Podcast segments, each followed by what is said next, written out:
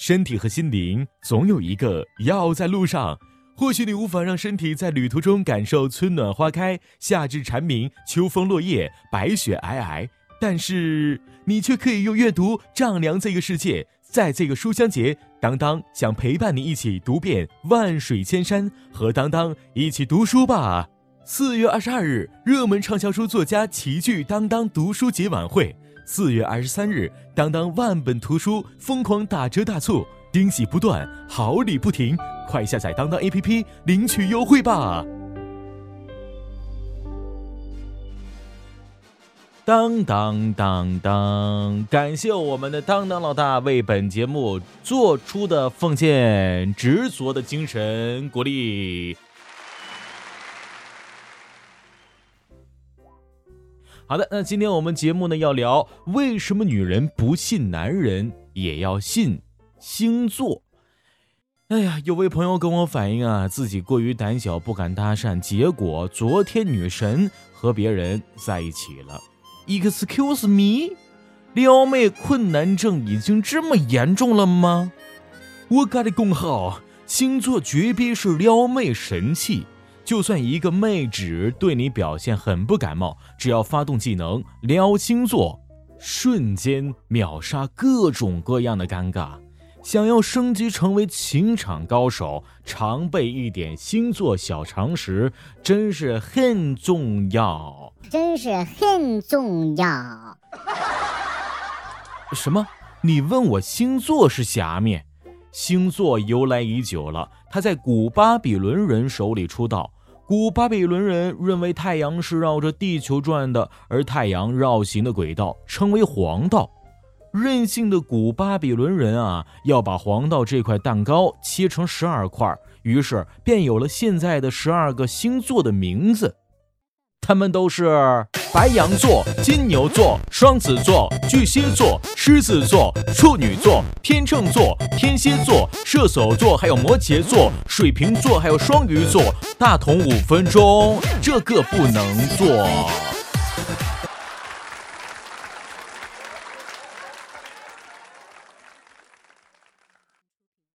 But。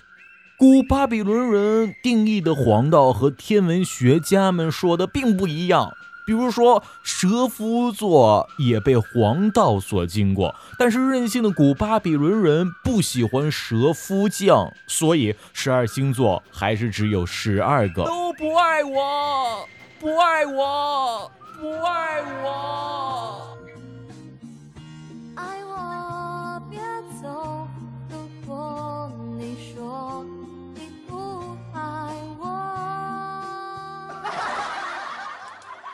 再加上现在星座的运行和千年之前观测的也不一样鸟，所以我们常用的星座对应的日期和占星所用的日期是不同的。当然，如果你不是真占星爱好者的话，按照日历的日期来看自己的星座还是可以的。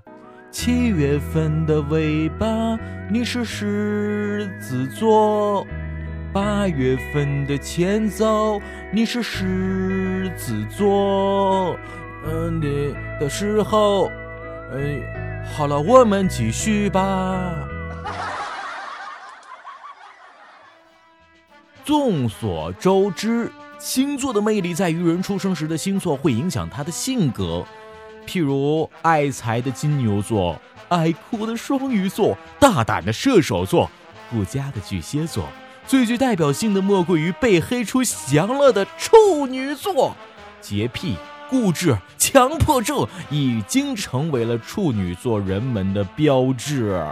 我听到你在黑我，呃呃呃，有话好好说。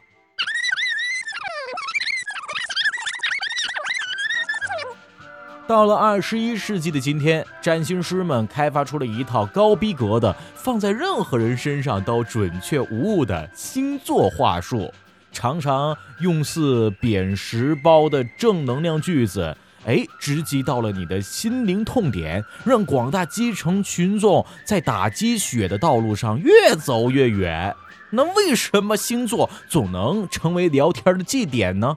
像我这样的马克思主义的接班人，戴着红领巾的样子，基本上是不可能觉得星座是靠谱的。但是这套魔幻现实主义话术，总能缓解聊天的尴尬，并且得到不少妹纸们的青睐。调查发现了，妹纸们的确更喜欢撩星座，到底是为什么呢？到底是为什么呢？哎。外控心理就来了。加拿大的康考迪亚大学的加德萨德教授，哈，是一位研究进化行为科学的专家。他认为，女性对星座的青睐，可能是因为女性比男性相对于外控。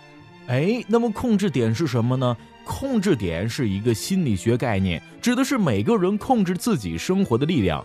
外控的人不认为自己的生活可控，所以会把一切的顺境逆境归结于运气之类的；而内控的人则认为生活可控，所以更加看重个人能力和努力程度等。打个简单的比方，外控型，果然今天水瓶座不宜出门啊；内控型，明明是因为玩手机不看路而已啊。妹纸们的心思细腻如水，感性的他们会显得更加外控，更容易相信命运的存在。而社会的文化传统使得汉纸们压力山大，他们需要更努力、更自信，而不能寄望于命运。啊，不健身怎么可能会威猛？但素随着时代的发展，妇女们已经站了起来。星座对于女性已不再具有权威性，但是作为娱乐消息，星座还是很有趣情的。所以啊，现在女生还是会比男生更关注星座。无论星座说的靠谱程度有几分，但是不得不承认，它是一个很好的聊天话题呀。两个互不相识的人也可以因为星座聊得热火朝天。下面给各位朋友们速成一套啊，应该怎么和妹纸聊星座？首先，你必须要牢记所有星座的出生日期，比如白羊座是三月二十一日至四月十九日，其他星座则依次排序，每月一个，不能日期牢记在心间，那就度娘常备在身边。接着啊，就是要记住各星座的优点。妹纸们当然是希望听到你说她的这个这个一些赞赏的话了，比如天秤座的姑娘举止优雅，狮子座的妹纸热情大方等等等等。不要吝啬你的夸奖，没有人会拒绝被夸的。最后记住，星座只是一个很好用的话题。想要赢取妹纸们的芳心，还是要送上无微不至的关心和照顾哦。与其让他空虚寂寞，他看星座，还不如约他一起出去看星星。脱单指日可待啊，有木有？当然。节目的最后，大同想要说，星座是一个很好的谈资，它可以让两个陌生人瞬间打开话匣子，讨论彼此星座啊。这个时候会无形中了解了彼此的日常生活，但是一定要注意，星座只是娱乐消遣的玩意儿，千万不能啊尽信。信星座还不如信优雅的崔大同呢。大家好，我是天秤座的崔大同，我非常优雅。哈哈哈哈